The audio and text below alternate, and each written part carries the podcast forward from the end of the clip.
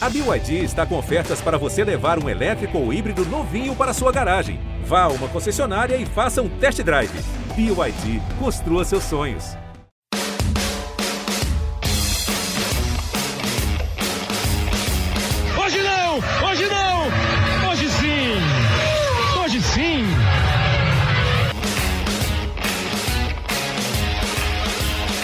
Oi, grande abraço para você ligado aqui no GE, na plataforma de podcasts do GE. Está começando mais um episódio do Hoje Sim. Nessa semana a gente vai conversar sobre um assunto que foi muito e tem sido muito discutido no futebol.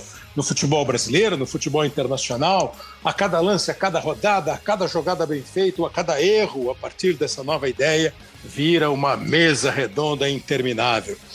É, Para alguns é uma grande ideia, é um sinônimo de modernidade, é um ponto de partida para um grande time. Para outros é horroroso, dá frio na barriga, é tenebroso, não pode. Eu adianto que eu gosto. Eu acho que é uma grande ideia. Eu acho que qualquer lance num jogo de futebol ele é feito de possibilidades, alguma certeza, de muitos riscos.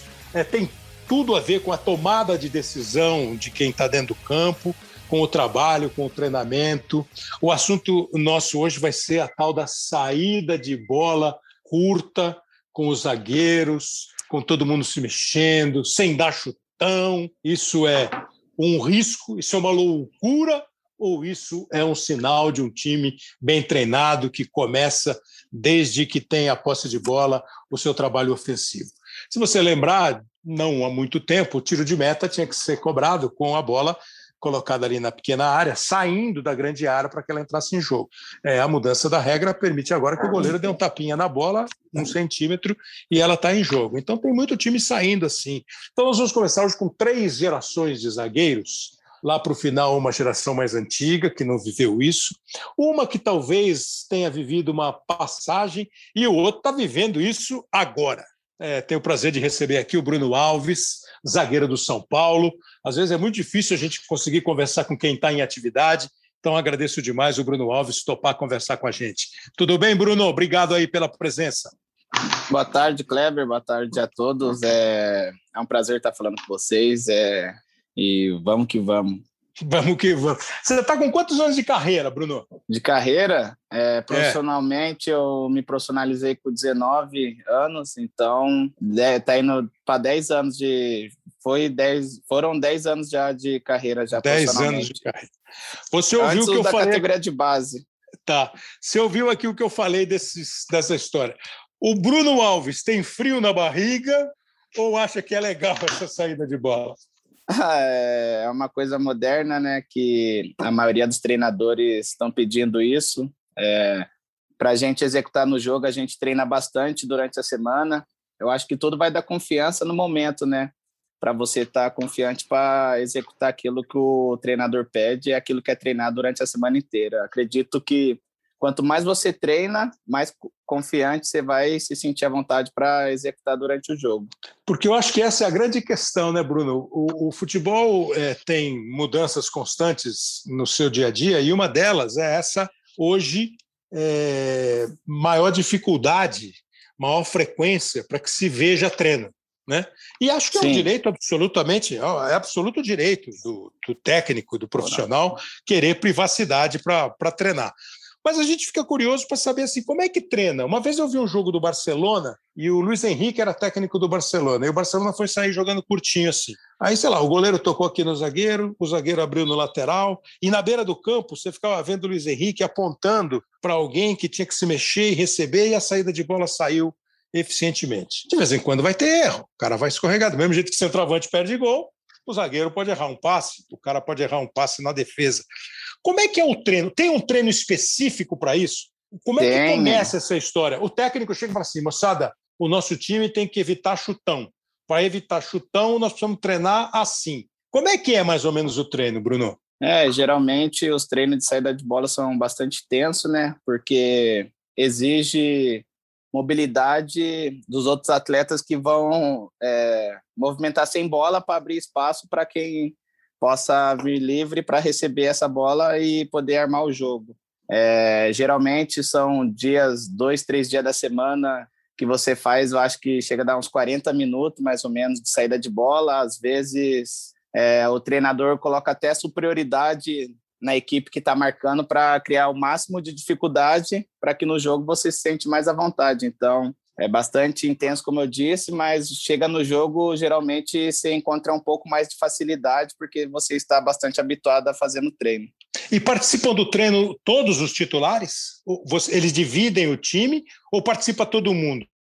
Participa desse treino de saída, porque não basta você, Bruno Alves, o Arboleda, o Luan, tem que jogar também direito lá o Pablo, o Luciano, todo mundo participa? Sim, são fazem duas equipes e a equipe faz o movimento e a equipe que está considerado no, na reserva faz o mesmo movimento que os titulares fazem, por causa que caso quando precisar entrar já vai saber o que é para ser feito. Então, ficar trocando durante o treinamento a equipe titular com a equipe, a equipe considerada reserva para todos saber o movimento que é para ser feito na hora do jogo. E a pressão que o cara faz em cima de vocês, o adversário do treino, é a pressão para valer mesmo, aquela de intensidade total na hora do treino? Sim, sim, às vezes a gente até comenta que no treino é mais difícil porque são 11 contra 11, mas às vezes coloca 12, 13 jogadores, então a gente tem que procurar buscar sempre as melhores opções para poder sair jogando com facilidade.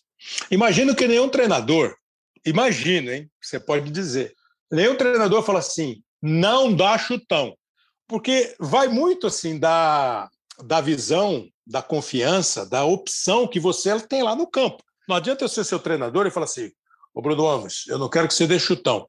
Você vai responder, pô, mas o cara está em cima de mim, eu vou perder a bola, eu vou dar um chutão, e aí eu vou aplaudir. Como é que é essa? A decisão é de quem? É, a, a, a ideia é do treinador, mas a decisão, a prática, a hora de escolher sim ou não, qual é a liberdade que vocês têm? A decisão maior dentro de campo, eu acredito que sempre vai ser do jogador. É, por mais que você treine, por mais que você executa, mas tem situações que no jogo pede para você fazer outra coisa. É, no caso da saída de bola, o que a gente treina são os movimentos para encontrar facilidade. A partir do momento que o jogo você toma uma decisão errada no passe, você joga onde não tem superioridade numérica, geralmente um time bem encaixado fazer a pressão vai encaixar a marcação ali. Aí a opção pode ser uma bola longa, uma bola na diagonal, é, tem outras formas também para sair dessa pressão. Mas quando você propõe um jogo curto, teoricamente, você procura fazer superioridade do lado do campo para sair com a bola mais limpa. Superioridade ao lado do campo para sair a bola mais limpa. Então, a partir de agora, quando você olhar um time, não fica olhando só para o zagueiro que está com a bola, né? Olha, olha também para quem está se movimentando, para quem está dando opção. Ou, ou eu estou fazendo uma observação errada, Bruno? Não, é isso, por causa que é, o que vai depender o passe entrar limpo ou não é a movimentação do que o cara tá sem bola vai fazer. Se, se um zagueiro sair com a bola limpa hoje, o volante está recebendo a marcação, geralmente ele vai se movimentar, vai liberar aquele espaço para que possa vir outro jogador no espaço dele, vir livre para pegar essa bola mais limpa.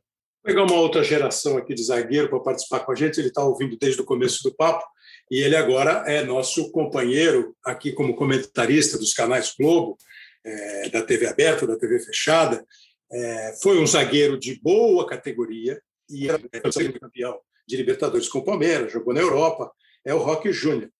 E que, que na, no começo se chamou de Bochecha, Bruno. Por que Bochecha?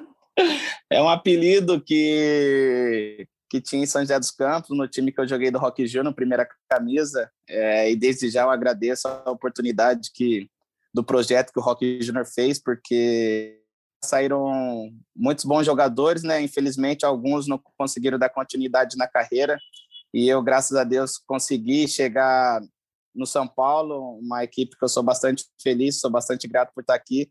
E se eu estou aqui hoje, muito dessa oportunidade é o Rock Júnior que me ajudou no início, é, desde o tempo do primeira camisa. E ah, o, apelido que... é, o apelido é do time, que todo mundo me chamava de bochecha lá. De bochecha. Quer dizer que o, que o, que o primeiro beijamão teu é com o Rock Júnior. Ele é que é o padrinho, é? É, ele é o que deu a oportunidade, depois me arrumou para fazer uma avaliação no Grêmio, aonde eu não passei, e eu estava indo embora todo chateado de não ter conseguido passar, ele me ligou na rodoviária falando, ó, oh, mudei essa passagem, você vai ficar em Florianópolis, que arrumei uma avaliação para você no Figueirense. E é onde eu passei na avaliação do Figueirense e comecei da da sequência na minha carreira.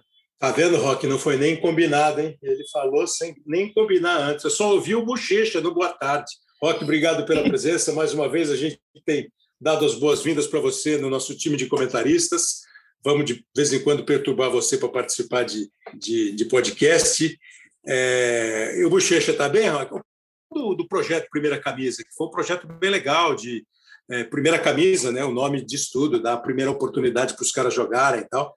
Tudo bem que você ia meter ele num ônibus para voltar de Porto Alegre. Mas aí cortou, cortou a viagem, voltou em Florianópolis e ainda arrumou um contrato. Né? Não dá nem para reclamar, né, Rob? Boa tarde, Bochecha. É, Boa tarde. o pessoal lá em São José é Bochecha. Mas é, é, assim, na época, né, é, ele voltar de ônibus era normal, agora ele pega avião, que ele está no São Paulo. Na época, a primeira camisa é, tem que pegar ônibus mesmo, faz parte do caminho, né? Porra, e... Se bobear, avião fretado hoje em dia, né? É, mas, mas fez por onde? mas é assim, é, e, e só assim chega. Eu acho que uma das grandes qualidades que ele tem justamente é a persistência porque para chegar no alto nível você tem que ter qualidade, mas a persistência é maior. Como ele mesmo falou, muitos saíram lá, tiveram oportunidade no primeira camisa, mas são poucos os que chegaram aonde ele chegou, devido à persistência, porque passa por isso, né? Você tem que andar de ônibus 18 horas, sim, porque é parte do caminho para chegar hoje para andar de jatinho no São Paulo. Tem dúvida, é, então, tem acho que ele é, quem tem tudo muito de graça não dá valor para nada. Você tem toda a razão. E ele sabe disso também. Agora, é. É, eu não sabia dessa história, eu não sabia dessa relação de vocês. É, ele já falou né, o quanto ele é grato, tal, contou a história. E, e, você, quando você vê um cara daquele projeto hoje fazendo sucesso, sendo titular de um time de futebol, seja um time grande, médio, pequeno, não importa, como é que você se sente nessas horas, Olga? Eu me sinto feliz, porque, de certa forma, o projeto era para isso, né? O projeto era realmente para você dar a primeira oportunidade, tentar passar um pouco também daquilo que eu passei e, e conseguir fazer com que chegassem o mais longe possível, né? Porque todo mundo tem sonho, né? E quer jogar futebol. Então, é, fico feliz em ver ele e outros também é, outras pessoas, não só jogadores, mas profissionais que passaram lá pelo primeira camisa também, evoluíram bastante. É, aqui tem que falar o nome do Francisco, que era o presidente, que foi o, sempre acreditou muito também no, no, no Bruno, no Bochecha. Então, hoje, de vez em quando eu falo com o Francisco ainda, ele tem orgulho enorme ah, de ver o, o Bochecha no São Paulo. o Chico, é. Então, assim, para mim eu fico feliz. É, acho que é um, com certeza foi um projeto que deu certo, né? Conseguiu fazer com que muitos daqueles que passaram lá chegassem aí a jogar no futebol profissional e alguns com, com destaque. Bom, aliás, é, esse, essa, essa, esse assunto é tão interessante que um dia, quando o Rock tiver, não tiver cansado da gente, nós podemos fazer um para brincar, para falar sobre isso essa primeira oportunidade, como é que é um projeto desse, porque é muito legal mesmo, porque é uma dureza. Às vezes os caras acham que é fácil, é, e hoje deve ser mais difícil ainda, com questão de escolinha. É, as peneiras de antigamente já eram uma, uma loucura, né? Para quem participava, mas o dia que você quiser, Roque, nós vamos deixar você escolher. É, porque o assunto é bem bom mesmo, a primeira camisa, o nome já é muito feliz, né? E a primeira oportunidade, Sim. como é que faz para para encaminhar o cara. Agora, desse assunto aqui, Rock, você pegou uma fase que eu não, eu não lembro direito, né? Não lembro mesmo. Por exemplo, você jogou em time do Luiz Felipe, Scolari, que aparentemente não é o cara que gosta muito de correr risco de sair com um joguinho curto aqui na defesa. Você jogou com ele na seleção brasileira com um sistema de jogo que trazia o Edmilson para jogar junto com você e com o Lúcio e ajudava um pouco. O que, que você acha? E aí, você pensando no teu tempo de jogador, Europa, seleção, clubes aqui no Brasil. É muito arriscado ou essa saída de bola curta é o começo de um bom ataque para um time de futebol hoje em dia? Eu acho que é um começo de um bom ataque, é, é uma maneira de você construir, né, de chegar no gol adversário, porque no fundo a ideia é chegar no gol adversário, e isso você tem várias formas de chegar. É, tem gente que prefere ter um ataque direto, uma bola mais longa, era o estilo da Inglaterra, por exemplo, que não gostava, não gostava de sair jogando, então isso já era posto. Não, nós vamos jogar essa bola é, para disputa e jogando, ganhando a segunda bola, a gente já está no campo adversário e dali a gente está é, tá mais próximo do gol. É, em outros, não. Em outros, aqui, por exemplo, no Brasil, você tinha. O Luiz Felipe não era. É, é sim, ele não gostava de correr risco, mas dava Isso. uma liberdade que eu acho que era diferente hoje também. O jogador, de certa forma, ele tinha mais liberdade de, é, de fazer aquilo que ele achava naquele momento é, é, o mais correto. E quando você tem muita gente de qualidade, normalmente, como a gente dizia, bola no chão, você quer jogar. Né? Então você procura os espaços, né?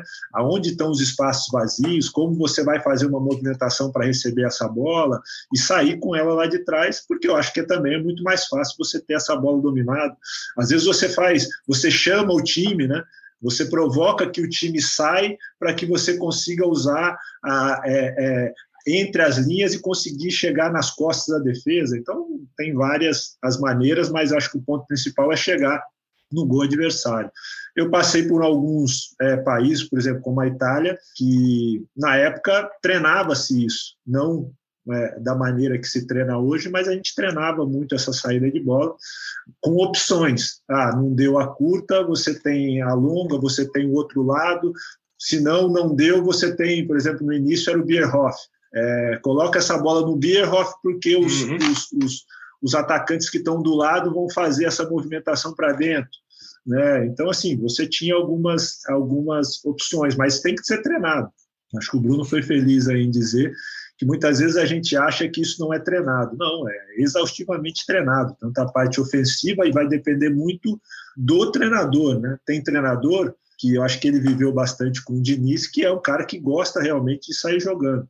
Tem treinadores que gostam, mas preferem, de repente, uma opção, se tiver, é, é, de certa forma, uma pressão maior, buscar uma outra, né? opção de, de, de sair jogando mas depende do treinamento. Eu acho que você tem que treinar e, e, e, e depende da maneira do treinador, né, do que ele pensa como, como jogo. A gente tem visto mais isso, é, justamente porque a gente tem mais treinadores que são adeptos a esse tipo de jogo. É, o que a gente tem visto é, na verdade, os grandes times, os melhores times, usam bastante esse tipo de jogada. Né? Então, é claro que é exaustivamente treinado, trabalhado, e não é possível que esses treinadores e esses jogadores não saibam dos riscos.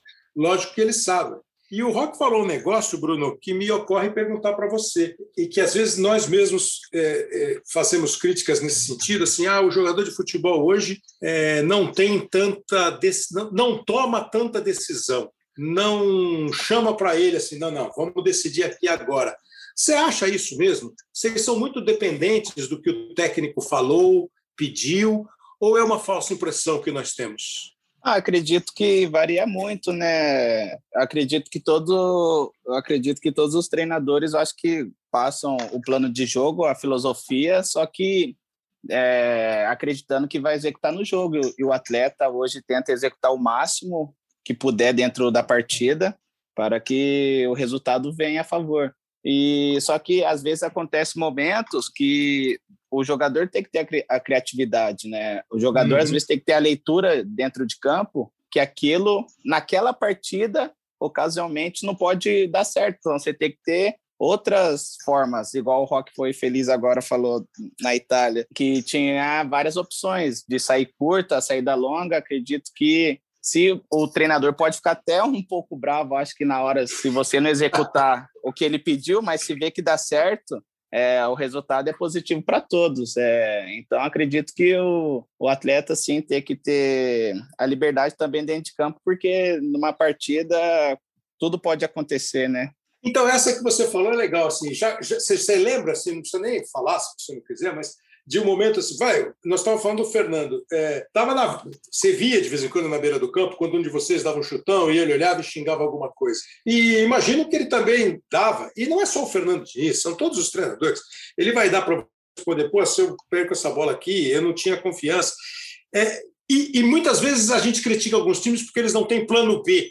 Todo time deve ter um plano B, não tem, Bruno? Se não tiver um plano B, é meio time. Sim, é, acredito que todas as equipes têm várias alternativas dentro do jogo, né? O jogo não ficar amarrado.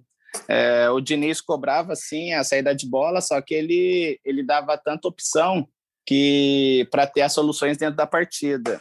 E, e, quando você optava por uma bola longa, tudo, eles, é, a cobrança que ele fazia era para estimular, para que você não ficasse só no lançamento, para que no próximo lance, se tu tivesse a oportunidade de sair jogando, para você fazer o que era treinado. Porque às vezes a decisão, como eu disse, é, é do jogador. Se tu vê que está correndo perigo ali, uma bola longa às vezes também vai chegar na, no campo adversário. Só que a gente sempre optava fazer como era treinado e, os movimentos eram sincronizados, que a equipe sabia que ia fazer aquilo, porque é, se ele falar, ele falou um dia assim, é, se a equipe não quiser sair jogando assim, vou montar uma equipe que vai jogar de segunda bola e a gente vai jogar naturalmente. Só que eu estou montando a equipe para todo mundo hum. fazer os movimentos sincronizados para jogar. Então, quando você estava com a bola, todo mundo sabia onde tinha que movimentar.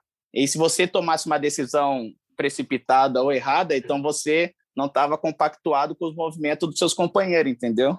Era já mais ou menos isso. Já deu para perceber se o Crespo é dessa linha aí ou ainda não, não deu para? Não, o Crespo é, ele é um estilo de treinador agressivo. É, a gente está tendo uns treinamentos muito bons com ele agora com a, com a pandemia, né? A gente está tendo várias semanas para treinar. Os, os treinamentos estão sendo muito intensos. Ele é o treinador que gosta de marcar pressão, ser agressivo com bola e sem bola também, marcação pressão é e muita é, ser vertical, o time ser vertical, buscando gol toda hora. Então, é um treinador que opta pela saída de jogo também, com opções é, que ele propõe ali para a gente estar tá fazendo. E dentro do, dos treinamentos está ocorrendo muito bem e a gente espera poder muito, ter muito sucesso nessa temporada porque a gente acredita muito no trabalho dele. Essa musiquinha que entrou é made in Bruno Alves, dos estúdios do Bruno Alves, tocou a musiquinha lá, mas isso aí fica, sai, sai fácil. Foi daqui? O, o, no, não, eu. Não, não foi meu, não. Ele vai assumir a responsabilidade, né? Eu tô no quarto trancado aqui. Ah, então, então acho que foi do cara que te chamou de bochecha. O, o, outro telefone, o outro telefone. Pô, meu o, telefone tá no mudo. Bom, então, então veio do além. Então foi o Fernando que disse. Rock, Vamos fazer um treino aqui do, do Rock Júnior comentarista. Que, do que você vê hoje no Brasil e no mundo. Os caras estão fazendo direitinho? É o que você escolheria para o seu time? Sim. É, a única uma coisa, só voltando um pouco aí no que você tinha falado, às vezes a gente fala da liberdade do jogador, mas é, eu acho que tem a ver um pouco com o treinador também, né? não é só o jogador. Acho que o treinador hum. também, é, eu acho que antes ele, ele dava mais liberdade, até porque o jogo, é, o jogo era diferente também. O jogo acho que era mais aberto. Hoje o jogo está mais fechado. Hoje o jogo, é, as defesas, na verdade, estão você vai pegar um time, os, os times estão muito compactos, jogando é, sempre muito no, no, campo dele próprio, né? baixam as linhas. Antes não era tão assim também. Acho que isso também acaba mudando e mudou um pouco a característica também do jogador, do, do jogador não, do treinador e o entendimento do jogo também é, é, vem mudando. Então, eu acho que os jogadores têm a liberdade, é, mas tinha um pouco mais por causa do treinador. Acho que hoje o treinador, em, algum, em alguns momentos, acaba querendo direcionar muito o jogo, em vez de fazer com que o jogador ele entenda o jogo né, e possa tomar as decisões segundo o modelo, segundo uma ideia é, que é o princípio, né? mas não é o fim, porque o fim quem dá é quem está em campo. Né? Claro. Então, eu acho que é isso que é um pouco é o que a gente vem nessa discussão aí. Há também do treinador um pouco mais, ter um pouco mais do treinador, essa questão de dar essa liberdade dentro do modelo de jogo e não ficar é, muito preso a isso, é, fazendo com que o jogador fique muito preso a isso. Né?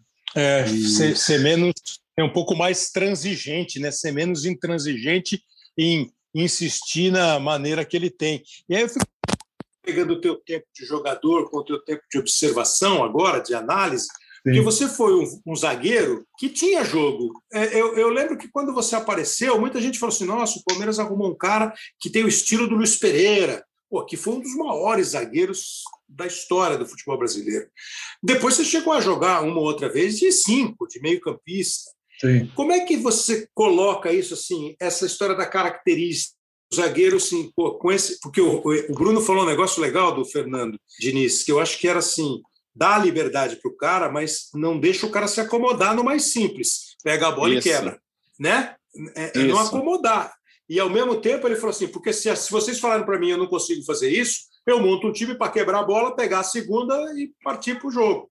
É, essa da característica, é, nós temos essa característica, Rock, do que você viu antes de ser profissional como admirador de futebol e depois de ser profissional como observador de futebol, analista de futebol? É, eu acho assim, pegando a minha carreira no Palmeiras, é, eu tinha muito mais liberdade ao ataque do que na Europa. Então, uhum. na Europa, por exemplo, os treinadores falavam: não, segura, não sobe, sobe até aqui. E às vezes eu, eu, eu é, como característica, eu gostava de subir, né? Porque eu fui criado assim.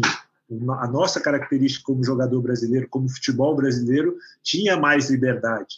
Né? Mas o futebol vem mudando. Mas como característica, eu acho que nós temos. Tanto que ainda, de certa forma, os, os os europeus, onde é o centro do futebol, vêm pegar jogadores aqui, é. vêm pegar zagueiros justamente por isso, por essa é. qualidade que os zagueiros brasileiros têm. E aí, hoje, nós estamos, de certa forma, nos adaptando um pouco mais com o que joga na Europa, tem o lado bom e o lado ruim, é, porque aqui, na verdade, era um jogo muito mais individual, né? então você era bom individualmente. Então, tanto ofensivamente quanto defensivamente, você, como zagueiro, pegar o zagueiro era bom por isso, a gente tinha muitos bons zagueiros nisso. E a gente não jogava tanto, é, como se diz na Europa, no setor. Né? Então, aprender a jogar é, no setor, entre os setores, coletivamente, porque, por exemplo, às vezes o, se falam muito em jogadores ou zagueiros europeus, mas eles jogavam diferente da gente, eles eram menos expostos a um contra um que nós éramos uhum. expostos. Exato. Então isso também, isso aí também muda, né? Que você jogar coberto, o Bruno pode até falar, você está sempre cobrindo, ou o lateral está te cobrindo, ou outro zagueiro está te cobrindo, ou é, você sabe o momento de sair, você tem um volante na frente, é, o, você sabe que o, o, se a bola passar, for um lançamento longo, o, o próprio é, é goleiro está atrás, tudo isso muda a forma de você também jogar individualmente se você está exposto ou não. Né? Claro. Eu acho que como característica a gente, a, gente ainda tem, porque a gente ainda tem um pouco dessa coisa da, do, do, do futebol brasileiro nosso. Acho que quem está saindo mais cedo acaba perdendo isso e o futebol também nosso vem passando por uma adaptação, mas isso era o que fazia muito sentido é, para os jogadores irem embora, né? a característica individual de cada um. Agora, Bruno, eu fico imaginando para vocês, com todos esses desenhos de possibilidades que fez o Rock, também deve ter uma outra. Né? O zagueiro é, fica sempre a história assim: ah, o zagueiro é o cara que só chega para destruir, se precisar dar porrada, ele vai ter que dar porrada, vai dar carrinho, vai dar chutão. Com essa nova ideia de futebol, acho que para vocês fica mais prazeroso, né? Vocês ficam um pouco mais com a bola, mostra que tem também intimidade com a bola. Riscos à parte. Risco, tudo, tudo corre risco, né? Sim, sim. É, eu acho que isso era mais enraizado antigamente, né? Do zagueiro ser assim hoje, o zagueiro, é, como o Rock disse, ter que iniciar é, a, é, a, construção das jogadas, é, depende da filosofia do treinador, mas é, todos os treinadores estão pedindo isso praticamente, né? Então, o, e os erros vão acontecer, porque você treina, treina, treina para executar no jogo. E o local que vai aparecer o erro é no jogo. Você vai acertar 10 saídas de bola. Aí a primeira que você der por dentro, for no pé do Mochedão contra 1 a 0 1 a 0 aí, aí você vai ficar naquela de acreditar no que está sendo feito, porque você não pode parar diante do erro, você tem que continuar, porque só assim você vai poder evoluir, só assim você vai poder crescer como um atleta. É sair, acrescentar características novas no seu, no seu plano de jogo para você estar tá evoluindo e ser um atleta cada vez mais completo. Então, acredito que o atleta hoje não pode parar no erro, tem que continuar aperfeiçoando para que isso seja naturalmente. Então, para liberar vocês, em conclusão, se vocês tivessem que escolher dentro, obviamente, da, do, dos jogadores que vocês têm como companheiros, como né, elenco, para escolher, o Bruno Alves escolheria um time que começaria a jogada, goleiro, zagueiro, movimentação, mais do que o chutão, mais do que o lançamento longo. Se você pudesse escolher com, com todos os riscos que, que, que fazem parte desse tipo de jogada. Escolheria, escolheria sair é, optando jogando. É, com o nosso antigo treinador, a gente conseguiu fazer bastante gols de saída é, do goleiro. É, com o Crespo, agora, se eu não me engano, ele mostrou um, o segundo gol que a gente fez contra a Inter de Limeira, no Paulista já, isso com poucos dias de treinamento. A bola sai do Volpe trabalha um pouco ali na zaga, consegue achar o Luanzinho que acha o Reinaldo e o Reinaldo com liberdade cruza no Pablo. Então, acredito que a probabilidade de acerto é bem maior do que as dos erros e, e vale a pena arriscar, vale a pena é, acreditar num futebol mais bonito jogado, dando resultado também. É, porque uh, risco, o, o, o, o, habilidoso pode driblar 15 vezes e na 16 ele erra, o time toma um contra-ataque. O grande chutador de falta, de pênalti, pode errar um pênalti o cabeceador, risco, erro, num esporte como o futebol, acontece toda hora. É, você precisa estar preparado, treinado para minimizar o erro. O Rock, ex-zagueiro, e o Rock, analista, também optaria por esse tipo de jogo, Rock? No, no cenário ideal, claro? Sim, sim. E eu acho que uma coisa que é importante também é quando se erra, você conseguir passar por que errou. Porque é fácil você falar assim, o cara errou mas aonde errou, né? E mostrar depois para o jogador também, para o grupo, ó, erramos porque não fizemos tal movimento, precisava de alguém estar tá, é, nesse local, que não é só também quem tem a bola, né? Às vezes você tem a bola, mas você não, não tem é, no, no, lugar onde era para estar tá um jogador é, no, no, espaço livre, não tem o jogador. Então, acho que isso também faz parte, a parte para que você continue acreditando naquela ideia, porque é uma ideia, né? Você tem uma ideia de jogo, mas quem, como treinador, e quem vai executar são os jogadores, que também tem que entender e acaba, às vezes, até melhorando a ideia. Né? Eu acho que isso é, é uma construção ali dinâmica, ela não é estanque. Né? Então eu escolheria também isso. Eu acho mais bonito, é um jogo mais plástico, plástico na verdade. E claro, tem seu risco, mas como o futebol em outros também, se você jogar a bola lá para ser disputado, é. você está correndo um risco também. Né? Você só vai perder às vezes a bola no campo do adversário, mas às vezes com a bola no pé você tem mais segurança é, e menos chance de perder e ter o um controle dela, porque quando você está com a bola o outro não pode fazer gol. Então isso também é uma forma de pensar. Então eu acho que é, eu também escolheria essa via. Essa frase é a frase lapidar, né? Pô, quem está com a bola tem menos chance de, de tomar gol. Pô. O cara só vai fazer gol se eu tiver com a bola. Roque Júnior, obrigado, bem-vindo mais uma vez. Vamos perturbar você de vez em quando. Se você achar interessante, vamos conversar para fazer essa do primeiro time, da primeira camisa de cada, de cada atleta, como isso se desenvolve.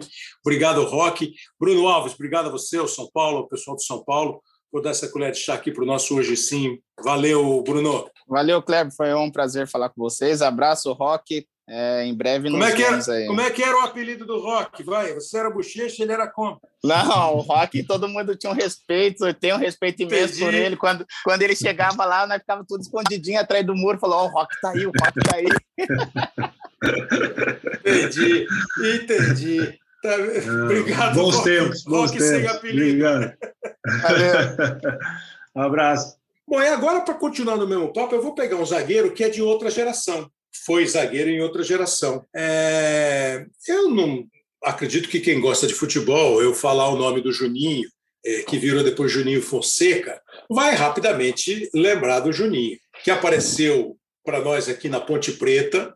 É, na Ponte Preta, ele substituiu com enorme qualidade o Oscar, que foi o zagueiro que a Ponte revelou para o futebol brasileiro. Ele foi tão bem que na seleção de 82 o Juninho era um dos zagueiros, a dupla de zaga da Copa foi Oscar e Luizinho, e os outros dois zagueiros eram o Juninho e o Edinho.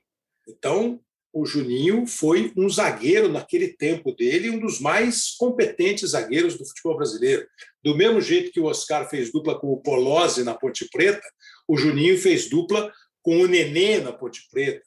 Aí o Juninho jogou no Corinthians, o Juninho jogou é, no, no, time da democracia corintiana. Eu estou olhando a casa do Juninho aqui, onde ele está falando com a gente, estou vendo atrás dele a lista dos 22 jogadores da seleção brasileira, está lá o Juninho, é, junto com a seleção do Tele Santana. Tem um time do Corinthians aqui que tem o é. Carlão no gol, né? É, o Juninho, Zenon, é, o, o Birubiru, enfim, ele jogou no time do Casagrande, do Sócrates, do Paulinho, e o Juninho foi um grande zagueiro. E agora acabei de saber que o Juninho está fazendo é, comunicação, web rádio, uma web rádio em Ribeirão Preto, uma em Campinas, fazendo comentários, participando com o canal de YouTube dele, do Juninho, que sempre foi um cara muito bom de comunicação. Fui encontrar o Juninho de novo quando eu fui para São José dos Campos, ele estava jogando no São José. O São José foi vice-campeão paulista naquele ano de 89 e o Juninho fazia parte do elenco do São José. Um prazer recebê-lo, Juninho. Como vai? Tudo bom, Cleber? Oh, você já fez uma.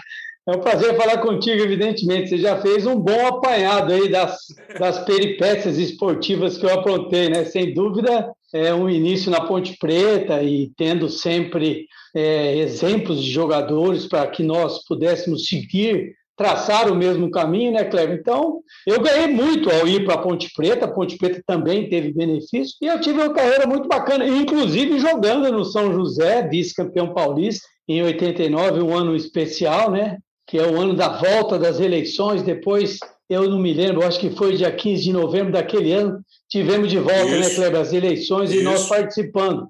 E foi um ano muito positivo para mim, porque eu joguei no São José, fomos vice-campeões, eu, inclusive, era titular. Tive umas brigas lá, umas confusões lá, mas eu era titular. E no final do ano, Kleber, eu fui jogar na Ponte Preta, na Ponte Preta que jogava o Campeonato Brasileiro da Série B, já tinha naquela época, e, e depois fui convidado a fazer parte da Ponte Preta que subiu. Quer dizer, que foi um ano para mim maravilhoso. Eu já tinha aí uns 32, 33, 34 anos. Eu fui vice-campeão no São José, que é uma marca absolutamente importante, e conseguimos o acesso o acesso da Ponte Preta, a Ponte Preta ganhou do Taquaritinga, Kleber. E depois fez a final com o Ituano, foi um dia antes da eleição. Então já, você já contou um pouco da minha história, amigo. Um prazer falar contigo. É uma honra. E o Juninho lembra-se, em 64 teve o um movimento, o golpe militar.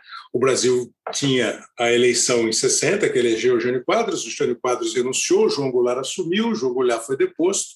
Nós ficamos de 64 a 85 com generais militares na presidência da República. Depois, em 85, nós tivemos a eleição do Tancredo Neves, uma eleição indireta pelo Congresso Nacional. Isso. O Tancredo eh, morreu, um, um, dia antes da posse ele ficou doente e foi e faleceu dia 21 de abril daquele ano. O vice-presidente José Sardenha assumiu, foi o primeiro civil depois do período militar, e em 89, como disse o Juninho, teve a eleição presidencial, foi, foi, foi a minha primeira, foi a primeira dele, primeira vez que a gente pôde votar para presidente da República em 1989.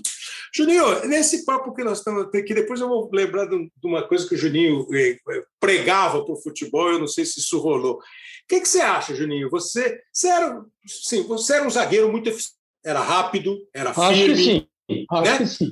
Rápido, sei lá, se a característica não muda, era rápido, era firme, é, subia bem, é, se impunha. Mas assim, você dava a bola para o Juninho, ele não ia sair petecando a bola, dando chapéu, botando na caneta do adversário. Ele era um zagueiro eficiente e, e, e, assim, muito competente.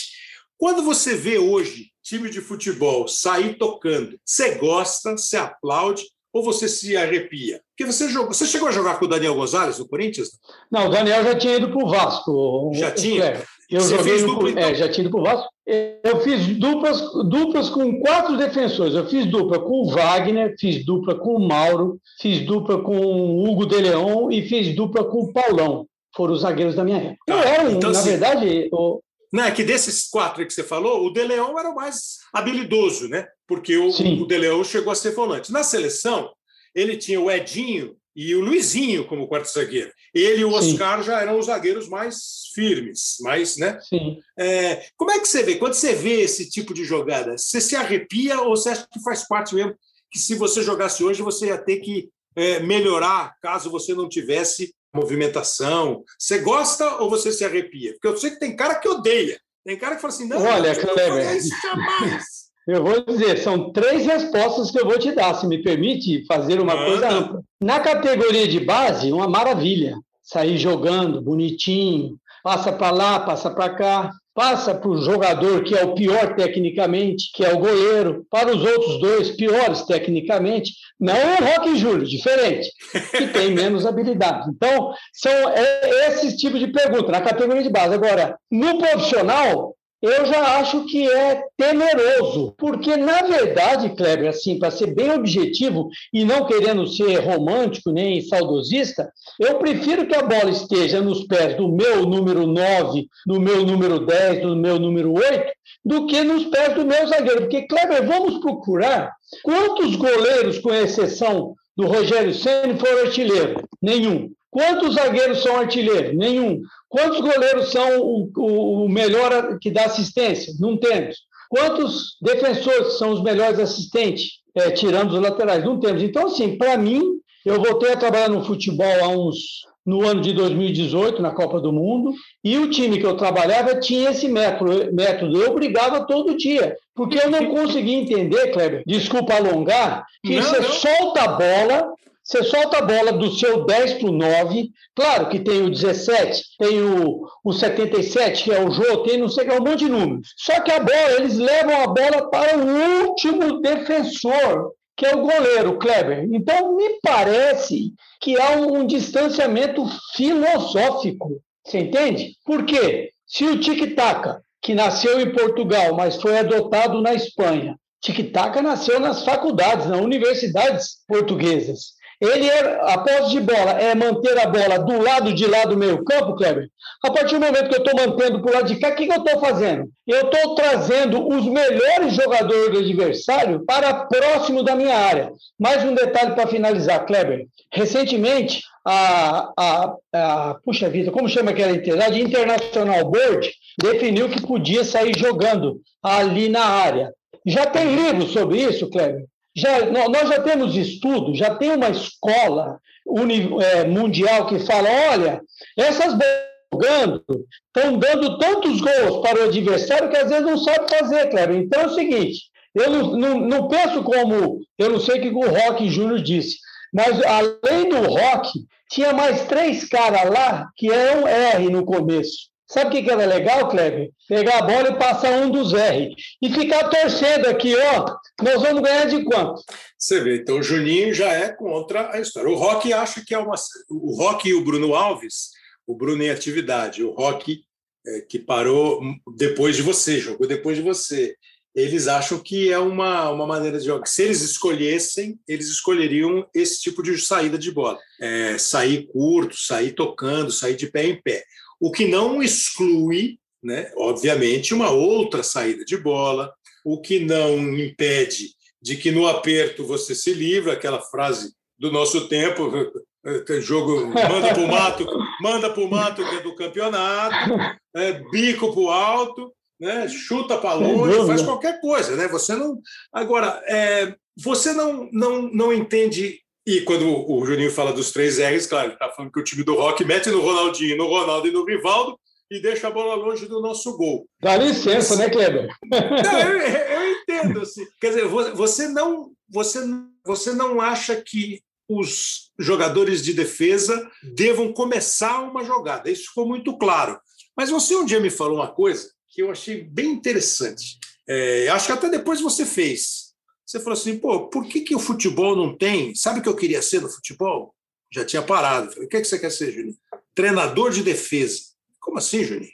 É fazer parte de uma comissão técnica em que eu fosse treinar os zagueiros, o sistema defensivo do time.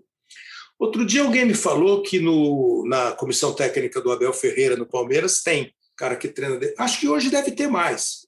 Uma, uma setorização de treinamento, como tem no futebol americano, como tem no basquete. Você conseguiu em algum lugar implantar esse treino de defesa? E quando você, se você fosse treinador de defesa, você não ia pedir para o teu jogador de defesa ter mais recurso técnico, mais versatilidade, para você não ficar, porque você sabe, né, que e, e, você já percebeu que eu gosto dessa saída de bola curta. Como eu, como eu, não, como eu não ganho e não perco o jogo, para mim é muito mais fácil. Né? Então, é muito... você veja, então, já aproveitando e respondendo, você veja que eu sinalizei que na categoria de base é interessante, não é na formação pertinente, porém, a utilização disso em determinado momento do jogo é um presta atenção. Como eu te falei, Kleber, eu repito, aonde estão os livros que dizem, olha, é. aí eu saí jogando daqui do meu goleiro, passei para o meu zagueiro da direita, o meu zagueiro passou para o zagueiro da esquerda, passou para o volante, o volante passou para esses meia, esses externos, esses abertos que têm os nomes, não é? Hum. E gerou gol, entendeu, Kleber? Então, assim, eu, eu, na verdade, não é que eu não gosto, eu acho legal. Eu, por exemplo, Kleber, quando eu virei titular da Ponte Preta, eu, eu joguei com o Oscar no primeiro momento, que o Oscar tinha ido para os Estados Unidos e voltou e eu e joguei voltou. com ele. Eu, é. eu jogava de quase zagueiro. Aí no treinamento tático, era o seu Zé Duarte, era o, o Jair Piscieri, era o Cilinho, era o seu Wilson Nery, que são quatro dos principais treinadores que tivemos lá em Campinas. Quando eu tinha que sair jogando de quase zagueiro, bater a bola para o lateral direito, que era o Jair Pisciani, que era o Abalbrão, que era o Toninho, Toninho, Toninho Oliveira, eu batia com o pé esquerdo. Aí o seu Zé Eduardo falou, mas Juninho, por que, que você bate com o pé esquerdo se o teu pé é bom? sua perna boa de segurança é direita. Eu falei, seu Zé, porque lá na direita, a bola que sai daqui do pé esquerdo, o efeito vai ser a favor do domínio lá. Claro. Entendeu, Cleber? Então, aqui, quando eu jogava de back central, eu fiquei muito feliz quando eu joguei no Corinthians, porque o Abobão e o Vladimir queriam que eu jogasse do lado deles. Primeiro, porque quem fazia cobertura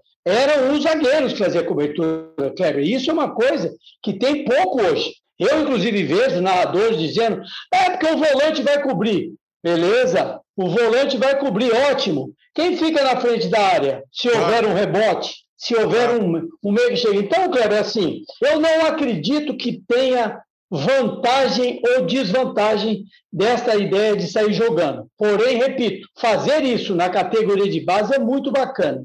No dia que aconteceu, Kleber, na Copa de 2018, você sempre está nas Copas, a, a, França ganhou de 4 a 2 da Croácia, foi isso? Ah, foi, a final né? foi uma goleada, é. A final foi uma goleada. Isso. Lembra que o, o, gol do time perdedor foi numa falha do goleiro. No dia que deu isso, eu passo a pesar a seguinte pergunta: se fosse 1 a 0 e o gol fosse esse aí, o que, que nós iríamos para o goleiro? Parabéns, entendeu, Cleber? Porque é o seguinte: você está no futebol há quase o mesmo tanto que eu, talvez um pouco mais, não é? é o que vale no futebol, Kleber? Vale a vitória. A partir da não vitória, você tem uma instabilidade de dirigente. O dirigente não é o Roque Júnior, que já foi dirigente, inclusive aqui na Ferroviária, aqui pertinho. O dirigente é uma pessoa que toma aperto. Ô, Kleber, hoje o Botafogo de Ribeirão perdeu o treinador porque o Botafogo está em último lugar. Se ele tivesse em quarto lugar, perderia o treinador. Então, Kleber, o que eu quero fazer é uma relação entre este gol que o meu zagueiro possibilitou e a derrota que esse gol provocou. Você entendeu? Entendi. Quer dizer, aí você falou um negócio que é interessante, mesmo eu eu tendo um conceito, como eu disse, diferente, mas sem, sem, sem dirigir, sem jogar, sem perder ou sem ganhar, e que é uma coisa que eu nunca pensei que alguém um dia vai fazer, né? Um placar de quantos gols eu faço com a saída de bola de pé em pé versus quantos Ei, gols eu levo. Quantos gols eu levo ao perder a bola. É, é, que às vezes eu fico pensando, sabe, Juninho, que essa, como a gente é meio cruel, quando o cara erra e toma um gol, a gente fala dá certo. Mas quando sai tudo é.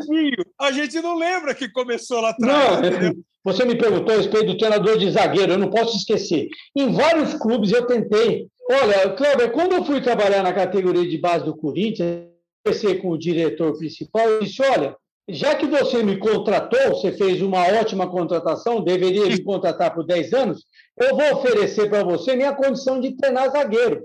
Porque, Kleber, assim, é muito interessante a, a distância que tem a formação do zagueiro que nós éramos para o zagueiro que é hoje.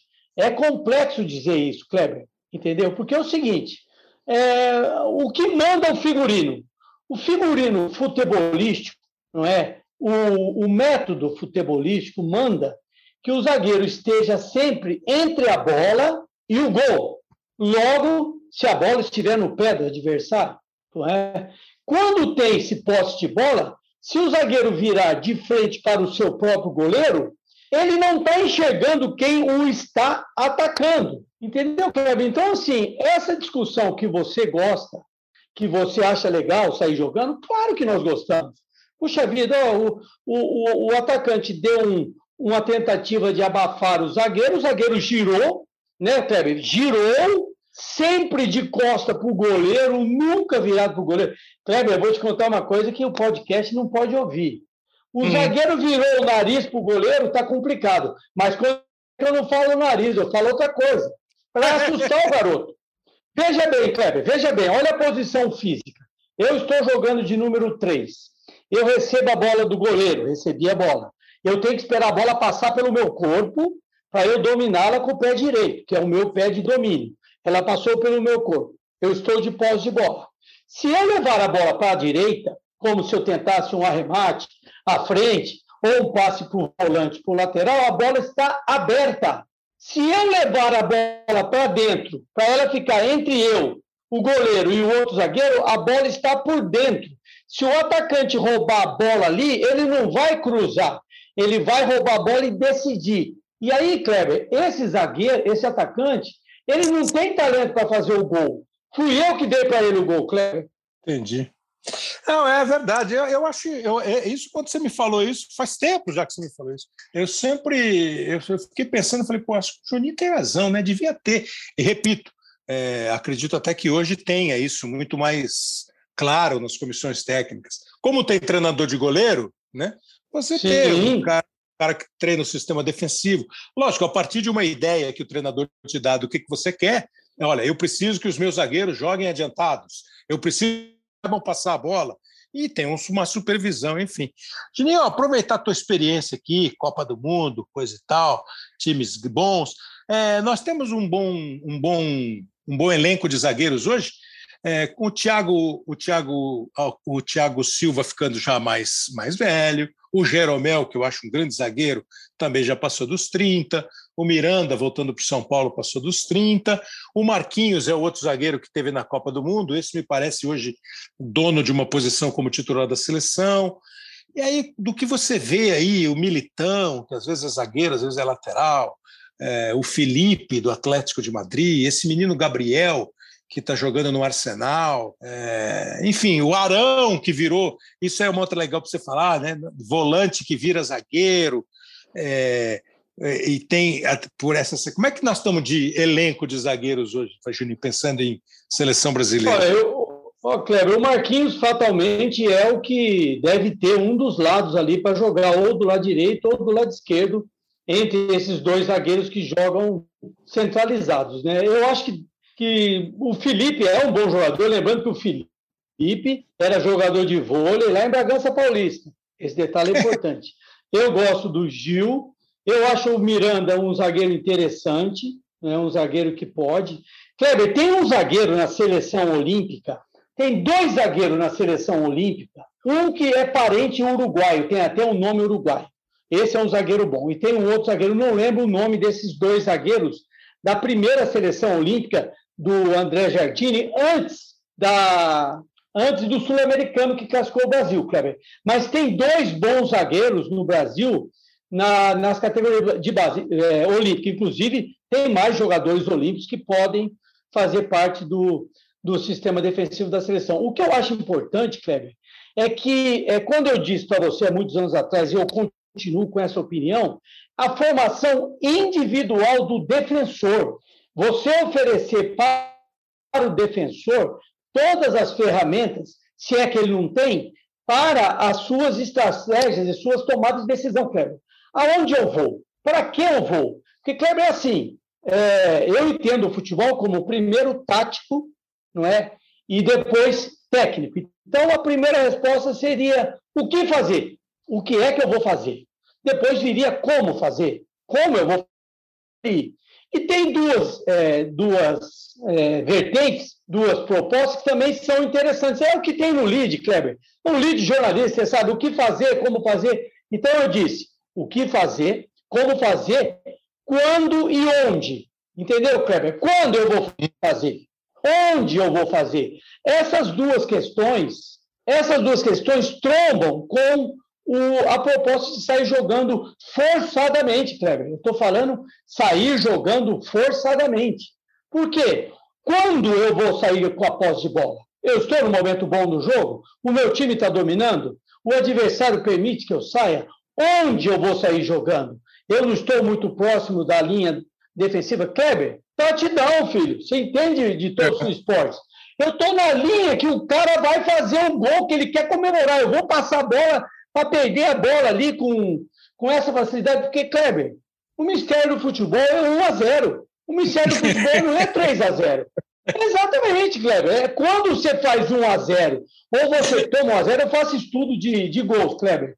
Quando os gols saem e quando os gols acontecem, a favor ou contra. E tem muitas, muitos sites que diz isso. Agora, Kleber, estar ganhando de 1 a 0, de 1 a 0, significa que percentual que você vai ganhar o jogo?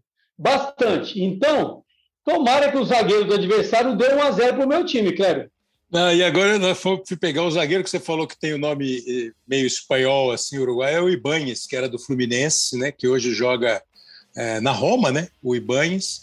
Tem o Lianco, os zagueiros da seleção, o Lianco, é, o Valse do São Paulo, que agora está machucado, mas que é um zagueiro, o Robson Bambu, enfim, os zagueiros que foram utilizados aí. E, e o Gabriel, que era do Irema, Lille né? da França, e, e, e, o, e, o, Gabriel, que era do Lille da França e agora está no Arsenal, que parece ter um potencial muito grande. Juninho, eu quero agradecer demais, Pô. agradeço demais a presença, a participação, o seu conhecimento.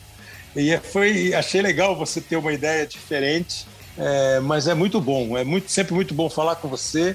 É, sucesso aí na web rádio, Juninho tá moderno, e rádio na internet, gostei de ver. É, Obrigado não, demais, Juninho. Tô, eu que agradeço a você, um abraço a todos aí que me convidaram e me convidam mais, Cleber. Tem muita coisa para falar de futebol, hein?